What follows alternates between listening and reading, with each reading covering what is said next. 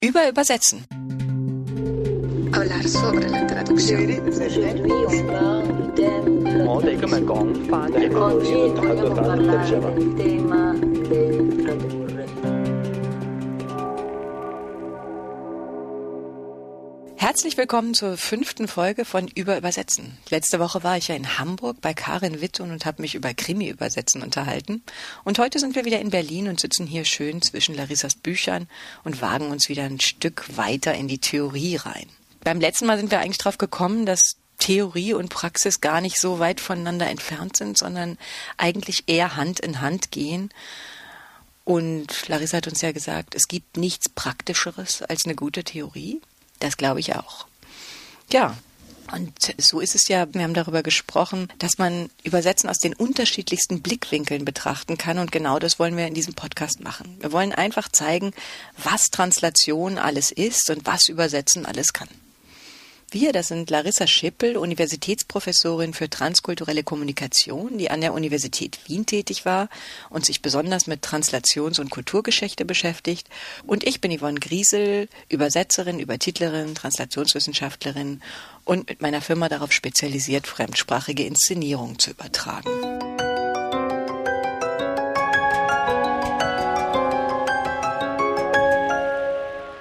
Beim letzten Mal äh, haben wir so eine kleine Reise durch die Wissenschaftsdisziplinen gemacht und uns gefragt, was eigentlich die Skopos-Theorie ist. Und heute wollen wir uns mal dem Interpretieren zuwenden. Denn wir haben das ja jetzt immer wieder genannt, haben immer wieder gesagt, das ist ein ganz wichtiger Faktor beim Übersetzen, ist das Interpretieren. Und das ist ja auch logisch, denn wir gehen davon aus, dass Übersetzen oder Translation vermittelte Kommunikation ist. Und jede Kommunikation braucht ja Interpretation. Und die Frage ist eigentlich, wie wird diese Interpretation sichtbar? In der einsprachigen Kommunikation, also wenn ich hier mit Larissa sitze, dann kriegt man ja die Interpretation direkt aus der Reaktion des anderen mit. Also ich sehe, wenn Larissa grinst oder wenn ich eine steile Falte mache oder die Stirn runzel. Aber in der vermittelten Kommunikation, also wenn eine Translatorin dazwischen geschaltet ist, da ist es ja schwieriger, denn die Interpretation ist ja fixiert. Also sie ist in einem Buch fixiert, in einer Verdolmetschung fixiert. Damit irgendwie auch unsichtbar und nicht direkt zu erkennen. Und deswegen war es ja eben so wichtig, dass in den 80er Jahren dieser Faktor durch die Skopos-Theorie und vieles andere oder der Faktor des Menschen, der übersetzenden Person reingekommen ist und wir als interpretierender Mensch mit in Betracht gezogen wurden.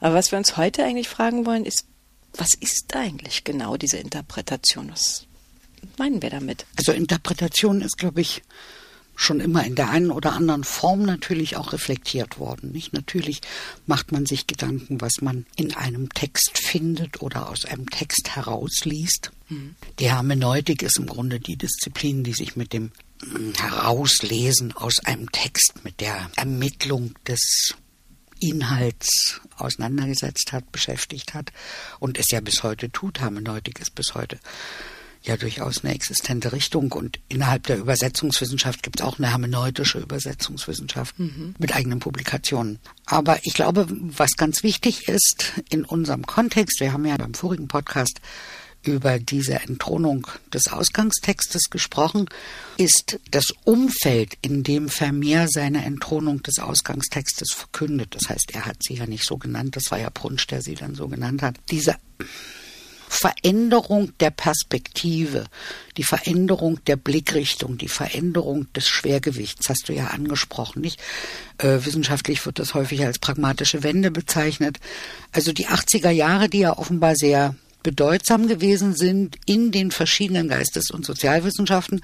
Und da macht die Übersetzungswissenschaft eben auch keine Ausnahme. Zum Beispiel rezipiert sie eben in der Literaturtheorie entstehende Richtungen, Theorien, Interpretationsweisen wie Roland Barthes oder Julia Kristeva, die in Frage stellen sozusagen die Singularität des Textes. Mhm. Das ist ja so ein klassischer Topos der Literaturwissenschaft, nicht die Singularität des Autors und damit einhergehend die Singularität der kanonischen Texte, sag ich mal. Mhm. Was ist damit genau gemeint? Also die Einmaligkeit im Sinne der herausragenden Qualität und der großen Bedeutung eines Textes. Aha. Wir haben im gesamten 19. Jahrhundert die Entwicklung zu Nationen und die Nationen haben immer auch einen Nationaldichter. Und dieser Nationaldichter ist genial und hat geniale Texte geschrieben. Ganz klar. Die Deutschen haben Goethe und Schiller, die Polen haben ihren Mickiewicz, die Russen haben ihren Puschkin und so weiter und so fort kann man durchdeklinieren. Überall, wo Nationen entstehen, entsteht auch ein nationaler Poet. Und der kann gar nicht anders sein als genial. Klar. Wenn wir in die Geschichte schauen, haben wir es also zu tun mit einer ständigen Akkumulation von Texten. Also das, was ich immer das Textuniversum nenne, wird eigentlich immer größer, größer, größer, größer, größer. Das heißt, wir müssen immer mehr rezipieren, wir müssen immer mehr wissen, wissen, wissen. Und wir kommen ja nicht hinterher. Nee. Und dann passiert etwas, wir haben darüber noch nicht gesprochen, glaube ich. Julia Christova macht unter Auswertung von Bachtin eine Theorie auf, die da heißt Intertextualität. Also in der Literaturtheorie wird dann darüber diskutiert, dass Texte sich aufeinander beziehen. In der Sprachwissenschaft passiert was ähnliches. Bo Grant nennt Textkriterien und dazu gehört auch Intertextualität. Texte beziehen sich aufeinander. Ein Text entsteht nicht aus dem Nichts, so wie der Autor nicht in einem Nichts lebt, sondern der Text oder der Autor bezieht sich mit seinem Text auf Vorgängertexte. Und das führt Roland Barthes dazu, diese Vorstellung, dass er sagt, ja, dann ist aber der Autor nicht mehr wichtig. Und er schreibt seinen Artikel über den Tod des Autors. Mhm. Das war alles zur gleichen Zeit. Die Christeva war Alles auch Mitte der alles, 80er. alles Mitte der 80er, ne? Da Also die Skopos-Theorie entstanden ist. Text Alles. stammt von 84, genauso wie Vermeer. Das heißt also, wir haben eine Vorstellung davon, was sich in diesem Zeitraum im Denken in den Geistes- und Sozialwissenschaften verändert. So einen kleinen Einblick da rein. Das ist ja an sich schon Intertextualität dann, oder? Klar, Also jeder bezieht sich Interdisziplinarität und auch Intertextualität natürlich, weil man sich natürlich auch auf die Texte anderer Disziplinen, Nachbardisziplinen und so weiter bezieht, beziehungsweise natürlich die, die Gedanken aufnimmt, die das Ideengut aus diesen Texten Mhm. rezipiert. Und Barth sagt dann, das ist der Tod des Autors direkt. Genau. Barth fokussiert das sozusagen mit seinem provokanten Titel vom Tod des Autors und der Tod des Autors führt aber bei Barth schon zur Geburt des Lesers. Das heißt, es geht eher um die Geburt des Lesers als um den Tod des Autors. Für uns wird's damit ganz spannend. Ja. Weil die Geburt des Lesers, der natürlich schon immer da war, aber es heißt ja nur, dass es eine Fokusverschiebung gibt. Weg vom Ausgangstext, sozusagen die Scheinwerfer sind nicht mehr auf den Ausgangstext gerichtet, sondern sie richten sich jetzt auf den Rezipienten des Textes. Das heißt, wir haben eine Fokusverschiebung hin zur Rezipientenseite. Damit tritt der Rezipient, also der Leser, die Leserin, die bislang ja im Grunde genommen, wenn überhaupt dann nur mitgedacht war, in den Mittelpunkt. Und man fragt sich, was passiert denn eigentlich bei der Leserin und beim Leser? Dort findet die Interpretation statt. Und wenn wir jetzt uns den Übersetzungsprozess nochmal vorstellen, dann heißt das, in diesem Übersetzungsprozess ist die Übersetzerin die erste Leserin. Sie ist also die erste Interpretin des Ausgangstextes. Und da müssen wir uns mal fragen, was passiert denn eigentlich in diesem Interpretations, was ist denn damit gemeint? Ja, Woher, also ist das jetzt ganz offen, was ich als Leserin in einem Text interpretiere? Das hängt natürlich damit zusammen, dass das Zeichen immer vage ist. Wir haben in einem der vorigen Podcasts davon gesprochen, dass das Gemeinte immer mehr ist als das Gesagte. Ich sage weniger, als ich meine, weil ich mich darauf verlasse, dass du schon verstehst, was ich meine. Genau, weil ich den Rest dazu interpretiere. Genau. Und in der mündlichen Kommunikation bekommen wir ja auch ein, ein sofortiges Feedback. Ja, was wir gerade gesagt haben. Äh, wie hast du das gemeint? Nee, das habe ich jetzt nicht verstanden. Ach, so meinst du das? Genau. In der schriftlichen Kommunikation, in der Kommunikation mit schriftlichen Texten kriegen wir dieses Feedback nicht. Ja, schwierig. Das heißt, es ist im Text und es ist immer wieder Interpretation, immer wieder Neuauslegung, auch zum Beispiel der Rezension. Die Rezension ist eine Interpretation des Textes, die vorliegt. Aber die Lektüre, meine Lektüre, liegt nirgendwo vor. In dem Augenblick, wo ich aber als Übersetzerin agiere, lege ich meine Lektüre in dem Prozess, den wir beschrieben haben, über den Skopos, der sich bildet und so weiter und so fort, fest in einem Text. Mhm. Und nun ist die Frage, wie offen bin ich dort, wie frei bin ich dort für meine Interpretationsmöglichkeiten. Aber nochmal die Frage zurück, was passiert? Woher weiß ich, wo Grenzen der Interpretation liegen oder wie weit die Interpretation gefasst werden kann. Vor allen Dingen für uns Übersetzende ist das ja auch schwierig. Also ich bin natürlich super frei in meiner Interpretation, wenn ich einen Roman lese, dann darf ich den so weit interpretieren für mich, wie ich will, darf mich überall assoziativ andocken. Aber als Übersetzerin, als erste Leserin eines Romans, die den rüberbringen soll in den anderen Kulturkreis, muss ich mich ja anders verhalten. Da darf ich ja nicht so frei umherschweifen in meinem Kopf, wie ich das persönlich machen darf, wenn ich. Also da hilft uns, glaube ich, Wolfgang Isa.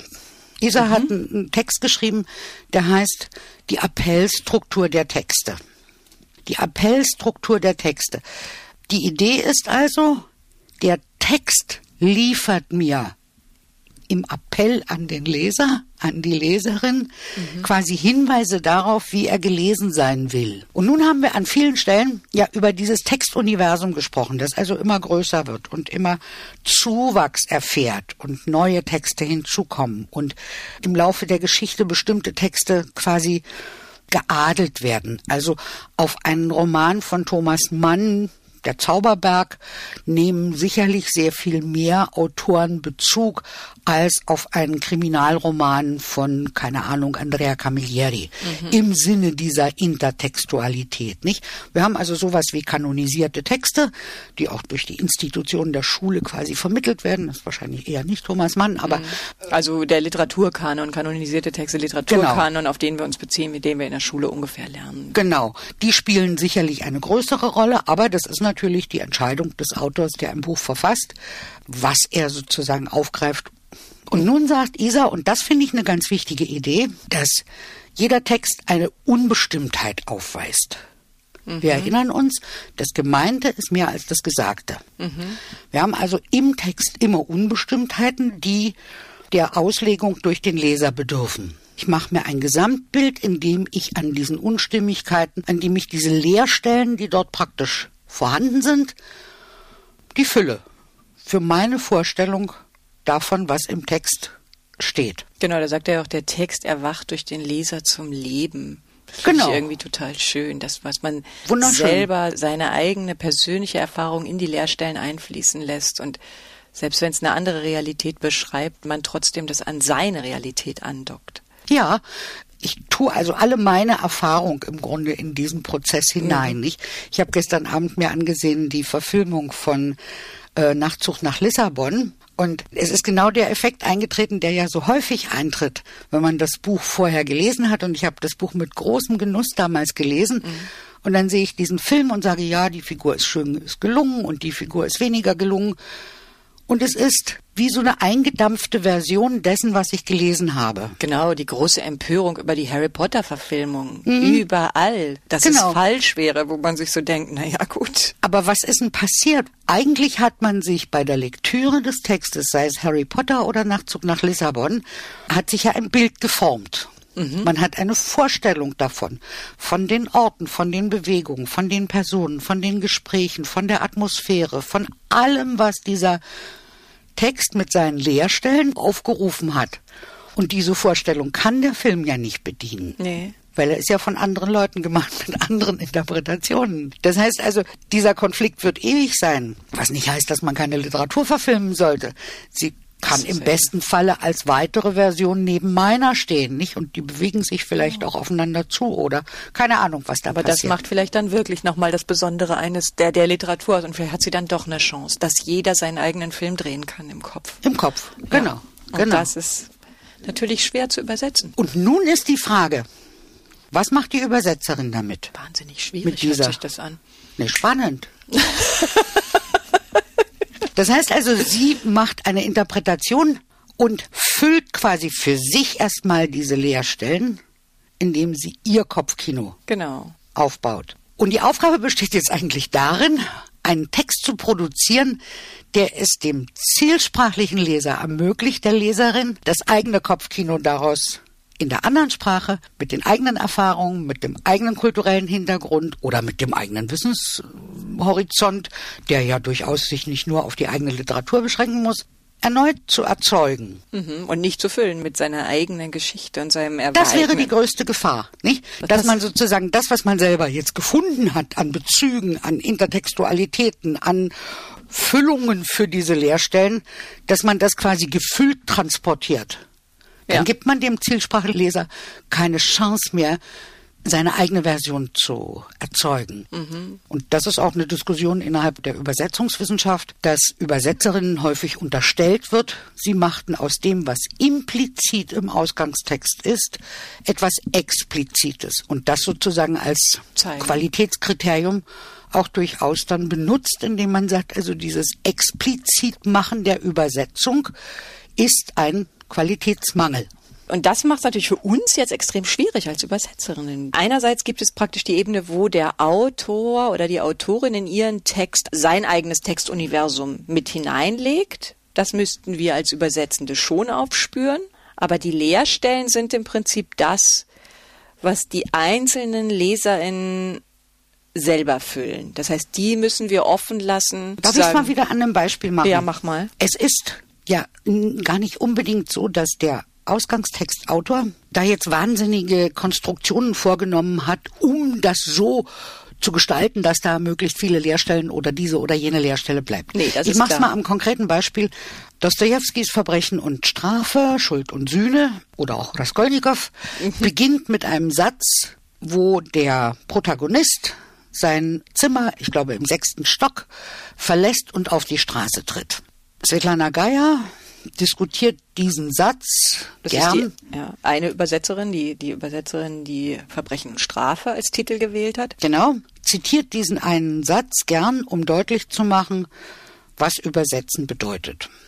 Wie schwierig das ist und wie lange sie über diesem ersten Satz gebrütet hat, um dann zu einer angemessenen Übersetzung zu kommen. Mhm. Der Satz ist die halbe Seite lang, ne? Nö, so lang nicht, aber, Aber schon, schon schon, gut. Mhm.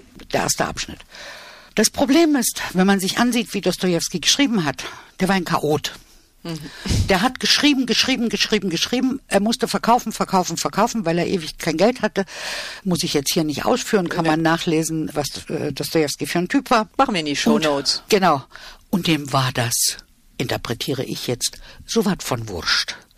Ob der Typ da oben aus dem sechsten Stock auch noch eine Treppe runtergehen muss, um unten auf die Straße zu kommen. Oder die Treppe war für ihn belanglos. Er musste an dem, das ist eigentlich die Idee des Satzes, er muss an der Tür vorbei, wo seine Vermieterin wohnt, bei der er Schulden hat. Und Geier hält sich jetzt an der Treppe auf. Ja, legitim. Sicher. Hat sie sich genau. Normalerweise muss man eine Treppe runtergehen. Aber muss man das auch sagen? Genau. Ja, das ist die Frage. Ich Sie hat, muss das doch nicht sagen. Also, welcher normale Mensch springt denn aus dem sechsten Stock? Oder wie stellt man sich denn es vor, wenn einer aus seiner Wohnung kommt, die im sechsten Stock liegt, dass er auf die Straße kommt? Er nimmt doch nicht den Fallschirm. Also, das Normale, darüber reden wir doch nicht. Wir Ja. reden immer nur über das, was bezeichnet werden muss, was Informationswert hat. Wenn ein Typ aus dem sechsten Stock aus seiner Wohnung rauskommt, können wir als gegeben voraussetzen, dass wenn er dann auf die Straße tritt, er irgendwie eine Treppe runtergegangen ist. Das ist belanglos. Wenn ich das jetzt auffüllen würde, indem ich die Treppe irgendwie ins Spiel bringe. Und das ist ja offenbar das, was Svetlana Geier sich überlegt hat. Wie sie dieses Problem löst, das sie geschaffen hat. Dann gebe ich der Treppe ein Gewicht. ja, ja. Eine Bedeutung, die sie bei Dostojewski nicht hat. Ich kann das machen Oh, als Übersetzerin. ja. Natürlich. Wenn ich der Meinung bin, dass ich die Treppe dort brauche, um womöglich drei Seiten später zu sagen, dass eine Stufe kaputt war und er sich deswegen das Bein gebrochen hat, keine Ahnung, was da passieren Ja. kann. Aber es muss einen Sinn haben. Nur darüber nachzugrübeln, wie ist der Typ jetzt aus dem sechsten Stock auf die Straße gekommen und dann die geniale Interpretation zu finden, dass dieser Satz mit seinen Nebensätzen doch die Treppe gewesen sei. Madonna. Ja gut, das geht. Ich meine, das kann man machen und daran sieht man eigentlich auch, weil wenn man jetzt diese Übersetzungen nebeneinander legt, die verschiedenen Dostoevsky-Übersetzungen, die es gibt, dann merkt man ja, das sind ganz kleine Gewichtungen. Das eine ist eben diese Treppenabbildung, das andere ist, da liegt das Gewicht eher auf der Tür mit der Vermieterin, die nur darauf wartet, das Geld einzutreiben. Die andere liest sich locker dahin, die andere geht ganz genau ins Detail und versucht eher dieses Verfremdende, die russische Struktur. Daran sieht man irgendwie, wie die einzelnen Übersetzer genau das machen. Aber die Kunst ist jetzt im Prinzip rauszufinden, was hat er gedacht? Was hat Dostoevsky da wirklich Nee. aufgeschrieben? Nee. Wieso? Die Kunst ist die, was will ich mit meiner Dostoevsky-Übersetzung machen? Also das ist schon unter Aber Berücksichtigung schon- natürlich. von Ja. Keine Frage. Schon, also man würde schon gerne sehr nah an Dostoevsky rankommen und das hilft einem natürlich, dass die ganzen anderen Übersetzungen helfen einem auch schon auf diesem Weg dahin. Von daher ist es, darauf wollte ich nochmal verweisen, die Entscheidung der Übersetzerin, was ihre Strategie des Übersetzens betrifft.